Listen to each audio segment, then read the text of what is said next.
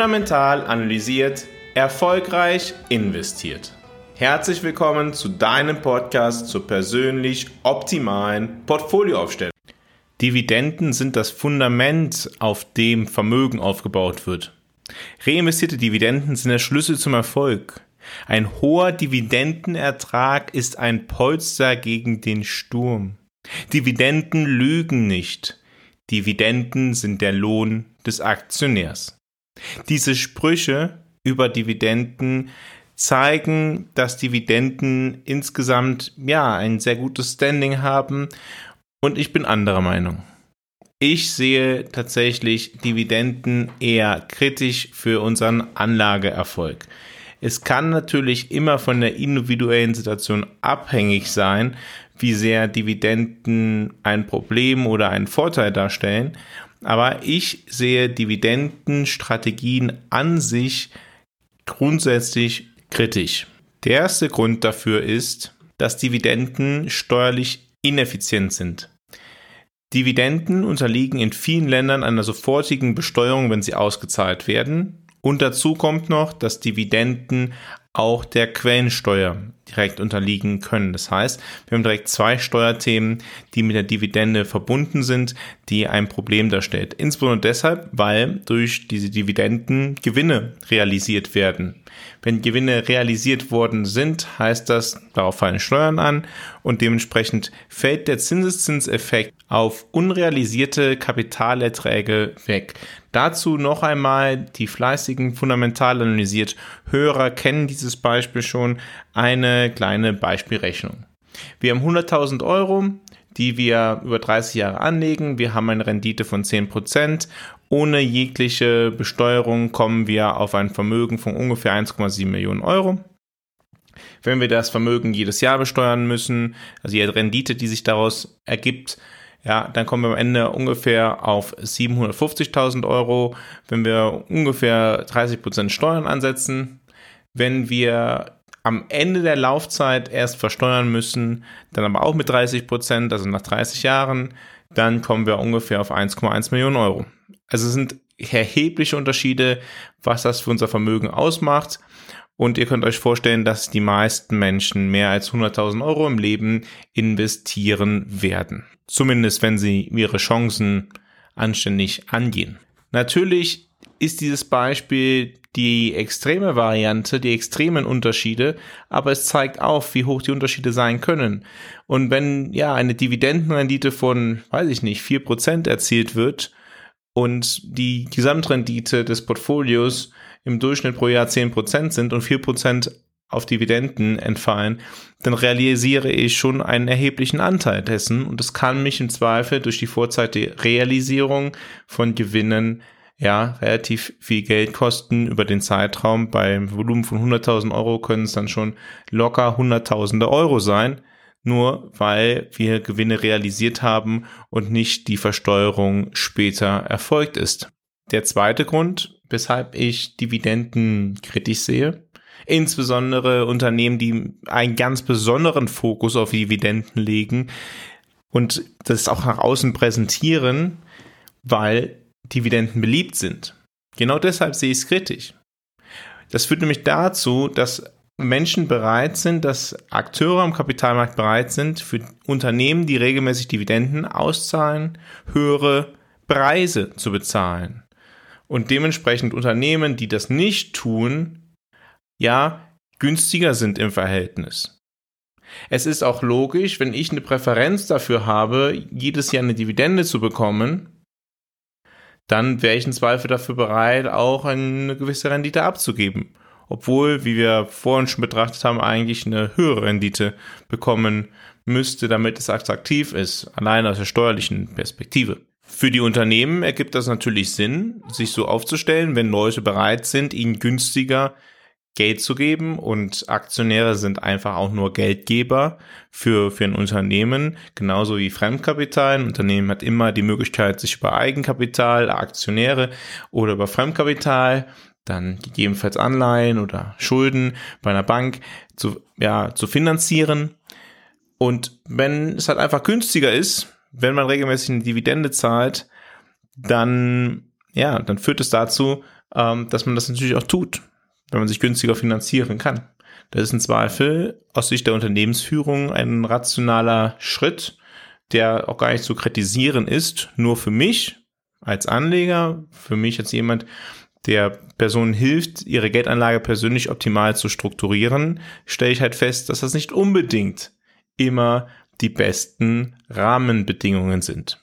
Und dazu kommt noch, man hält in Zweifel an der Dividendenauszahlung fest, auch wenn es bessere Verwendungsmöglichkeiten für das Geld geben würde. Ein Unternehmen kann ja im Zweifel auch wachsen. Das heißt, das Unternehmen könnte auch reinvestieren in das Unternehmen, könnte höhere Renditen in der Zukunft durch Investitionen realisieren. Gegebenenfalls tut man das aber nicht, weil man am Dividendenkurs festhalten möchte. Oder das Unternehmen könnte viel effizienter seine Schulden restrukturieren. Wenn ein Unternehmen hoch verschuldet ist und eine hohe Zinslast zu zahlen hat, dann könnte es gegebenenfalls mehr Sinn ergeben, diese Schuldenlast zu reduzieren, als kontinuierlich die Dividende auszuzahlen. Aber wenn ja, der Fokus ein anderer ist, dann wird das vielleicht nicht unternommen. Und es gibt für jedes Unternehmen auch die Möglichkeit, effizienter, wenn man unbedingt Geld ausschütten möchte an Aktionäre, das auf einem effizienteren Weg zu tun. Apple hat das beispielsweise recht erfolgreich über viele Jahre gemacht und damit sich selbst ein Standing auch am Kapitalmarkt aufgebaut. Die effiziente Art und Weise, wie sie in Zweifel Geld an die Kapitalgeber zurückgeben, an die Eigenkapitalgeber, nämlich sie kaufen Aktien zurück. Das heißt, ein Unternehmen hat immer die Möglichkeit, in Zweifel Dividenden auszuzahlen oder Aktien zurückzukaufen. Und in den letzten Jahren ist der Aktienrückkauf deutlich beliebter geworden, allein deshalb, weil er ja diesen Effekt ja eliminiert, dass Gewinne durch Dividendenzahlungen realisiert werden müssen, steuerlicher Natur.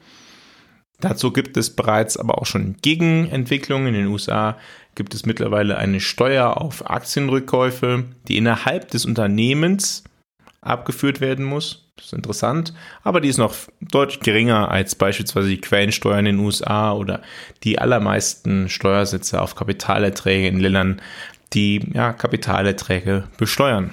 Ein weiteres Problem, was ich mit Dividenden habe, ist die Ansicht, das ist mein Zins. Nee, ist es nicht. Das ist totaler Schwachsinn, wer sowas glaubt. Äh, die Dividende ist niemals der Zins des Unternehmens. Die Dividende ist ein Anteil des Gewinns, den ein Unternehmen ausschüttet und in Zweifel kann ein Unternehmen sogar auch mehr als den Jahresgewinn als Dividende ausschütten. Aber das Unternehmen kann auch in eine Situation geraten, in der es keine Dividende mehr auszahlt, nicht mehr auszahlen kann. Eine Betrachtung der Dividende als etwas ähnliches wie ein Zins ist deshalb vollkommen verquer. Trotzdem tut der Kapitalmarkt das. Wir haben in den letzten Wochen gesehen, dass im Zuge von sinkenden Renditen auf Staatsanleihen, ja, Dividendenaktien im selben Zuge gestiegen sind.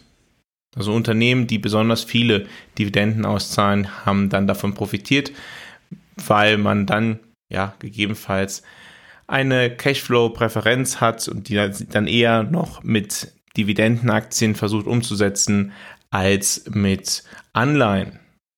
Umgekehrt war das auch der Fall. In der Zeit steigender Zinsen haben Dividendenaktien ja eher an Attraktivität verloren, weil auch andere Vehikel einen direkten Cashflow gegeben haben. Insgesamt ist der Wunsch, einen festen Cashflow zu erzielen und dafür ja geringe Renditen in Kauf zu nehmen, nichts anderes als eine gewisse Faulheit. Muss man so offen sagen, wenn man die Geldanlage optimal strukturieren möchte und damit ein Vermögen aufbauen möchte, dann sollte man vielleicht nicht diese, diese Wege wählen, sondern ja, im Zweifel Geldanlage so strukturieren, dass wenn ich Geld brauche, das Geld zur Verfügung steht und im Zweifel dann andere ja, Möglichkeiten finden, Geld zu realisieren und nicht ja, meine Geldanlage so zu strukturieren, dass der Cashflow automatisch kommt auf Kosten der Rendite, weil eigentlich darf nur eines unsere Rendite reduzieren, nämlich eine geringere Risikoposition, die wir für uns definiert haben. Wenn wir aber dasselbe Risikolevel haben Und die eine Variante gibt uns eine höhere Rendite, aber in diesem Fall müssten wir vielleicht einmal im Monat irgendwo Gewinne realisieren, händisch. Und die andere Variante macht es automatisch für uns. Aus Sicht der Geldanlage würde man sagen, hm, es wäre wahrscheinlich optimaler, dann den Weg zu wählen, der eine höhere Rendite bringt. Ein letztes Problem, was ich persönlich mit Dividendenstrategien habe, ist natürlich auch, dass dahinter auch eine gewisse Sektorfokussierung, wenn nicht gar sogar Faktorfokussierung steckt. Es gibt halt Sektoren oder ja Unternehmensarten, die eher Dividenden auszahlen und ähm, andere Unternehmen, die es nicht tun. Und typischerweise zahlen jüngere Unternehmen weniger stark Dividenden aus als beständig bestehende Unternehmen.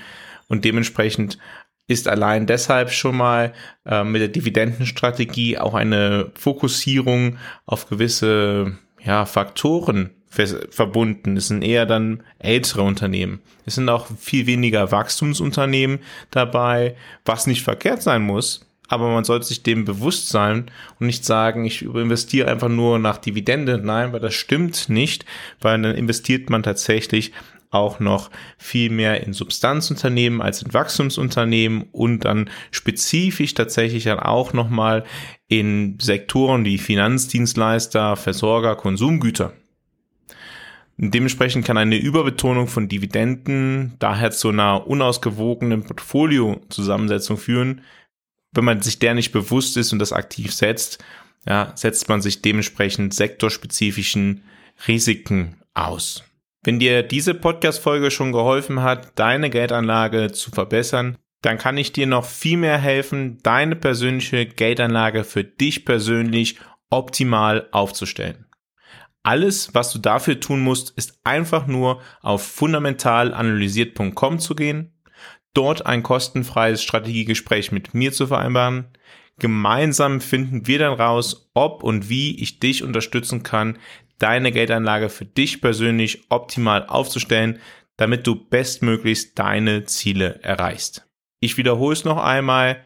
Gehe auf fundamentalanalysiert.com, vereinbare ein kostenloses Strategiegespräch und dann freue ich mich, dich persönlich kennenzulernen. Vielen Dank, dass du heute wieder dabei gewesen bist bei Fundamental Analysiert, deinem Podcast zur persönlich optimalen Geldanlage. In der morgigen Podcast-Folge werden wir noch einmal auf Japan schauen. Ich werde dir erklären, warum ich der Ansicht bin, dass wir in den kommenden Monaten vermehrt auf Japan schauen sollten, insbesondere für unsere taktische Geldanlage.